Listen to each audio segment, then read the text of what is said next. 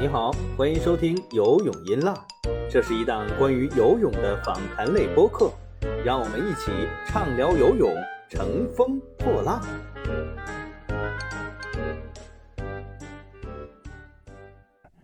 今天是二零二零年的最后一天，啊，糟心的一年终于要过去了，啊，提前给各位泳迷朋友们祝福一下，祝大家新年快乐，二零二一年一切顺利。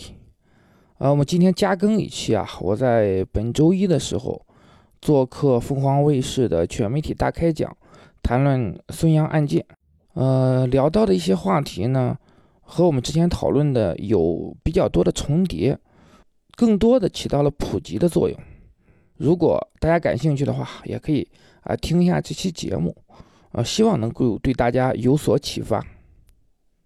今天要聊的大话题呢，要从一个人开始聊起，那就是孙杨。因为最近几天呀，这个瑞士最高法院撤销中国游泳名将孙杨八年禁赛令的消息，一时就引发了巨大的轰动。没错，那么此次孙杨案件重审，究竟翻盘的几率有多大？孙杨又是否能够赶上东京奥运会的末班车呢？今天我们请到了体育媒体人张斌老师和我们一起来聊聊。欢迎张老师，好。哎，主持人好，大家好。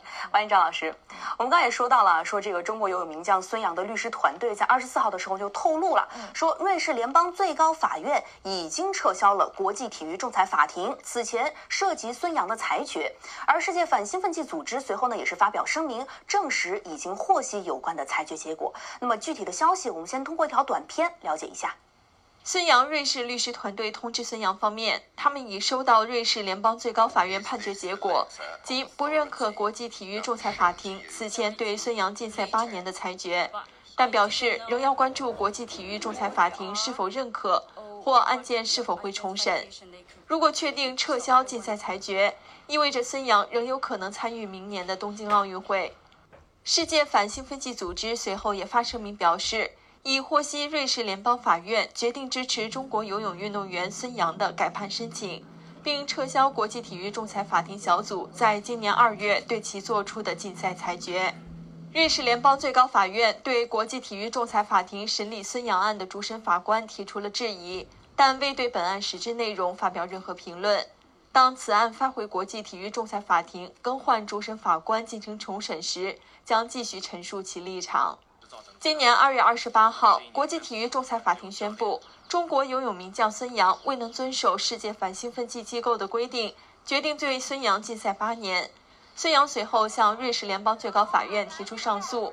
中国泳协此前已表示支持孙杨继续以法律手段维护自己的合法权益。凤凰卫视综合报道。其实这个案件我们刚刚看也是真是一波三折啊，时隔了这么久啊。那张老师，据您看，呃，这次咱们的这个瑞士的最高法院为什么会撤销了这个禁令呢？嗯，呃，根据我的了解啊，呃，此次瑞士联邦最高法院之所以撤销 CS 这次裁决，最根本的原因是，就是主审法官 CS 三人仲裁小组的主审法官曾经发表过涉嫌对华种族歧视的言论。是。这位主审法官叫弗兰克·弗拉蒂尼，他曾经担任过意大利的外长。二零一八年的时候，他在个人推特上谈论玉林狗肉节的时候，使用了很多就是涉嫌对华种族歧视的言论，比如说啊黄色呃面孔的中国怪物等等这样的一些侮辱性的词汇。嗯，这违背了作为主审法官的。中立性原则，对，这也是我得到的消息是，呃，瑞士联邦最高法院之所以做出裁决的一个呃根本的原因。嗯，就是因为这个原因，所以他们现在是撤销了这个禁令吗？是因为这样的一个情况吗？对，因为这个原因之后呢，他是撤销了此次的裁决，发回 CS 重审。重审就是正常的流程，应该是 CS 在安排新的仲裁。呃，仲裁员来重新审理这个案件。嗯，就接下来流程，就说虽然是撤销了，但是不代表说这个事儿就过了。过了，对。说接下来还有相关的流程是吧？那这个具体的流程还有哪些？嗯呃，根据之前第一次庭审这样一个流程，他可能会需要重走一下第一次这个流程。嗯包括呃，目前我得到的消息是，明年的二月二十号，这个案件要发挥到 CAS，然后要重新走这个流程，WADA 要重新去上诉。呃，CAS 受理之后会安排。仲裁员，仲裁员安排完了之后会确定说再次庭审的日期，然后庭审，庭审完了之后需要一个过程来审核庭审的材料，最后做出这样一个呃再次做出这样的裁决。哦，还有一系列这个流程哈。对，还要才重走一遍。对，不过不过张老师啊，就是在您看来啊，如果说这个孙杨的案件重审的话，他翻盘的这个概率高吗？目前我得到的消息其实是微乎其微的，因为此次瑞士联邦最高法院的撤销 CS 这个裁决里面是没有涉及任，就是关于案件本身的情况。其实呃，CS 一就是我们理解的就是它是一个终审。所以说，瑞士联邦高院只是对这个程序进行一个审核，如果不合理的话，发回 CS 重审。那么 CS 再做出审核。那么目前看来的情况就是，如果没有新的重大的证据的话，那么这个案件翻盘的几率，我个人认为几乎是微乎其微的。哦，所以您认为，即使换了这个仲裁员，就是这个陪审员们啊，对于这个案件的结果没有任何影响？就是说，如果没有重大证据的话，嗯可能翻盘几率就很小了。是的那你说，如果孙杨再次这个出庭受审的话，他应该注意哪些方面呢？呃，从第一次庭审的时候，其实我们能看到了非常不理想。我认为孙杨一方应该注意到三个点。第一个点就是一定要解决翻译的问题。第一次的时候，翻译其实是让孙杨吃了非常大的亏。对，这一次第二次庭审一定要找这种专业的呃翻译，嗯，而且是对呃 WADA 的相关条例，对于这个专业性的呃反兴奋剂专业性的相关词汇有一个非常清楚的了解。嗯嗯，这个对。第二呢，我觉得是呃孙杨一方，无论是孙杨也好，孙杨的母亲也好，还是孙杨方的证人，在回答仲裁员或者是双方律师质询的时候，嗯，一定要直面问题。对不要顾左右而言他，这样会对给仲裁员留下一个非常不好的印象。对没错呃第三点，我就是之前讲到了，如果有新的证据，呃，重大证据，那么就将焦点放在这个证据上。嗯，明白没。错，其实我们追溯到沸沸扬扬的这个抗检风波啊，到如今裁决被取消，已经整整过去了八百二十四天。在这八百多天当中，孙杨都经历了什么呢？我们一起跟着短片去回顾一下。其实我们了解到，你看这件事情真的是当时闹得沸沸扬扬，这个抗检风波持续到今天八百多天了。所以就您的了解来看，这件事情对于孙杨来说，对于他的整个职业生涯来说，肯定有很大的影响。具体都有哪些影响呢？我觉得对孙杨来说，这个事件是一个毁灭性的打击。嗯，首先他个人的声誉受到了很大的影响。嗯，尤其是在禁赛八年这个禁令出来之后，嗯，他基本上销声匿迹了，社会活动、商业代言全都是处于停滞的这样一个状态。嗯。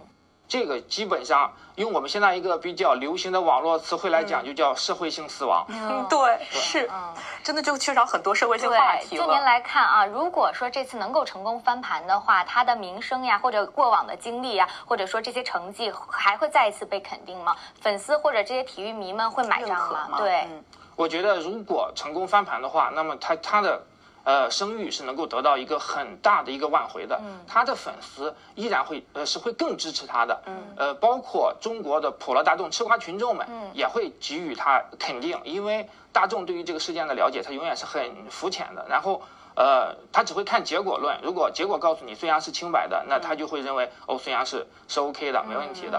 呃，如果如果是呃没有翻盘。对，没有翻盘的话，那可嗯能他的、他的态度就会是是另外一种情况了。但我觉得可能对于孙杨的个人的品牌价值来说，还是很难恢复到他呃在这之前的这样一个呃顶峰这样一个状态。嗯，我我就想说，更多的了解是关注在这个顶峰状态。你知道，就是像在刚刚老师也说到了，就是竞技体育它是很残酷的对。有的时候一个强者，当他走到顶峰的时候，所有人都在看着他。光注视。所有的目光都在注视他，所以他一定要谨言慎行。当他出现一点点情况的时候，所有人希望他不好的人都希望他跌落下来。没错所以对您又是媒体的这个专业的这个评论人哈，您觉得对于这些竞技比赛来说，对于这些运动员来说，真的他们需要注意的点或者注意到这个言行举止都有哪些关键的地方在呢？呃，尤其像对孙杨这样最顶尖的运动员，我觉得你一定要以超乎普通大众这样一个道德标准来要求自己，更加的谨言慎行。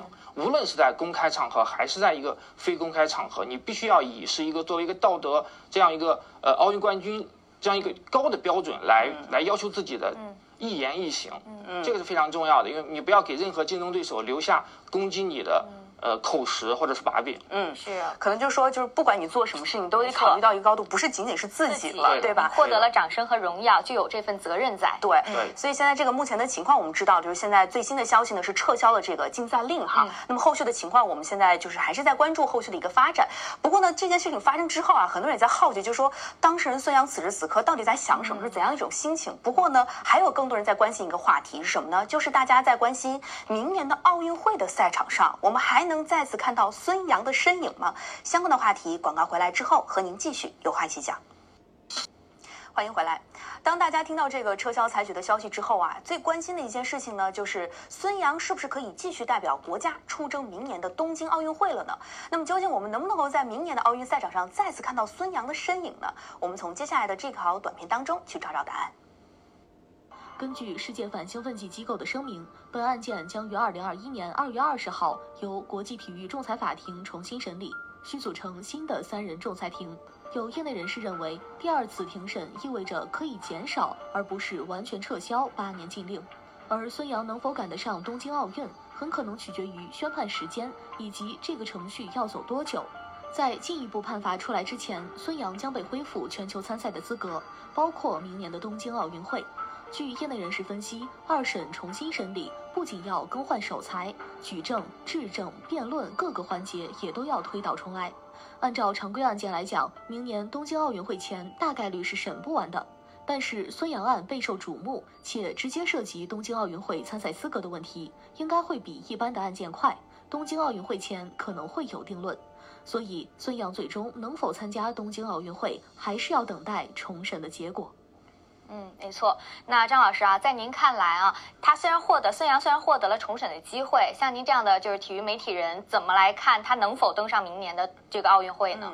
呃，正如刚才短片中提到的啊，这个审理的流程是非常长的。我个人会觉得他参加东京奥运会的可能性是非常大的。嗯，呃，倒不是因为说 CS 一定会推翻之前他们禁赛这样一个处罚，而是整个的这个重审这个流程可能会非常的漫长，因为尤其是考虑到。目前现在疫情的情况依然不乐观，嗯，那么整个庭审又需要说重新的呃立案，重新的选择仲裁员，然后准备材料进行庭审，整个这样一个流程的过程。那么在这个流程的过程当中呢，呃，尤其是说需要去现场庭审，当然也不排除说可以通过在线庭审这样一个方式，嗯，但是呃，在疫情对疫情的情况下可能会选择在线庭审，但是。以我对孙杨团队他们的了解的话，他们是不会接受这样一个呃提议的。嗯，为什么呢？因为呃本身面对面的交流的时候，还有翻译啊等等存在各样的呃障碍。如果你通过呃互联网线上这种形式存存在的可能困难会更多。对，然后交流可能会更加不顺畅。而且从呃孙杨一方的策略的角度来讲，那么这个也不是说一个特别理想的选择。嗯，那么。嗯，因为现在距离呃东京奥运会已经只剩下七个多月左右的时间了，所以说从流程上来讲，我觉得，嗯，其实是很难在在 七个月以内有结果的。尤其现在疫情的情况也不确定，说呃欧洲的疫情什么时候能够能够稳定，他们 CAS 的工作能够恢复到正常。即便恢复到正常，以 CAS 这个工作效率，就是我们可能有点漫长。是。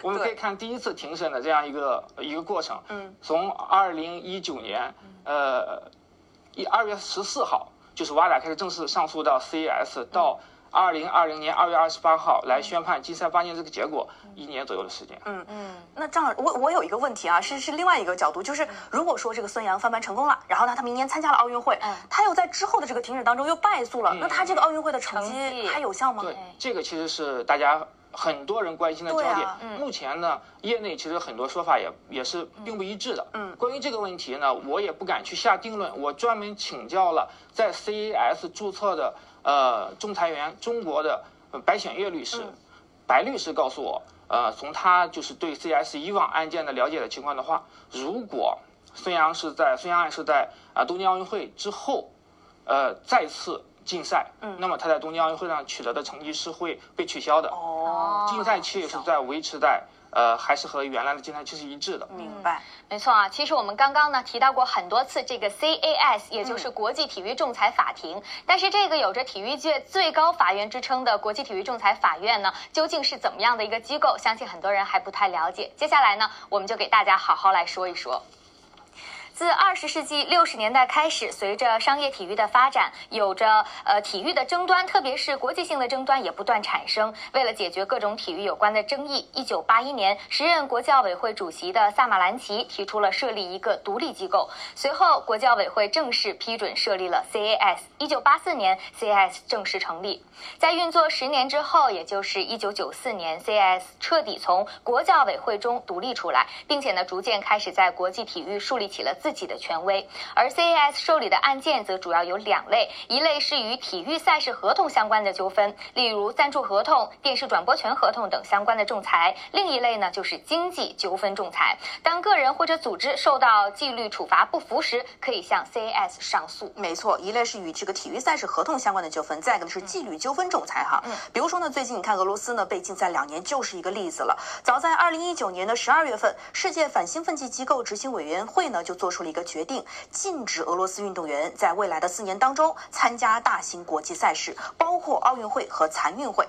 但是呢，俄罗斯对这个判决的结果就不服啊，决定上诉了。不过呢，国际体育仲裁法庭呢并未接受俄罗斯方面的反驳，并且于近期宣布认定俄罗斯反兴奋剂机构违规，还对其进行了为期两年的一系列的处罚。可能说到这儿，你可能会想问了，说 CAS 裁决之后就板上钉钉了吗？其实并不是的。根据这个瑞士联邦国际司法典第一百九十条规定，当事人呢可以向瑞士联邦最高法院提起上诉。只不过呀，从这个一九八四年 CAS 成立到二零一二年，有八十件仲裁裁决被诉至瑞士联邦最高法院申请撤销。然而，被成功撤销的 CAS 裁决仅仅只有六件，也就是说，这个翻盘翻案的成功率还是非常低的。是我们刚刚呢也系统的了解一下 CAS 啊，张老师，您对这个这个瑞士的这个最高仲裁法庭 CAS 有什么样的了解？CAS 它是被称为就是呃世界体坛的最高法院，为什么会称为世界体坛最高法院呢？就是正如刚才主持人也讲到了，它是它最早是成立于。呃，是国际奥委会的下属机构。嗯，后来它脱离了国际奥委会，成为了一个呃具有独立性的这样一个国际仲裁机构，使它在体育圈内的权威性得到了进一步的一个加强。嗯，另外一个点就是，呃，目前世界上几乎所有的单项体育组织、单项体育协会都承认 CAS 对其拥有管辖权。嗯，这就决定了说，哎，CAS 在这个体育圈里面的一个呃地位。另外，CAS 的就是我们在前面也讲到了，CAS 的判决是。啊，终审裁决，就是呃，即便上诉到瑞士联邦呃最高法院，也不会涉及到对案件本身进行一个呃判决，所以这两点决定了 CS 作为。呃，体育圈的最高法院这样一个地位，这它的权威性和独立性其实是得到大家公认的。对，权威性和独立性，包括它的这个这个地位跟这个话语权都很高。其实现在很多人还在关心一个问题啊，就是说，张导，您又是这个体育界的这个媒体人哈，就说您之前有没有了解到关于这个 CAS 还有哪些比较经典的这个国际上的相关的这个案件呢？我可以谈一下我自己就是亲身经历的，呃，可以。同文案，嗯，就是前中国著名的柔道运动员。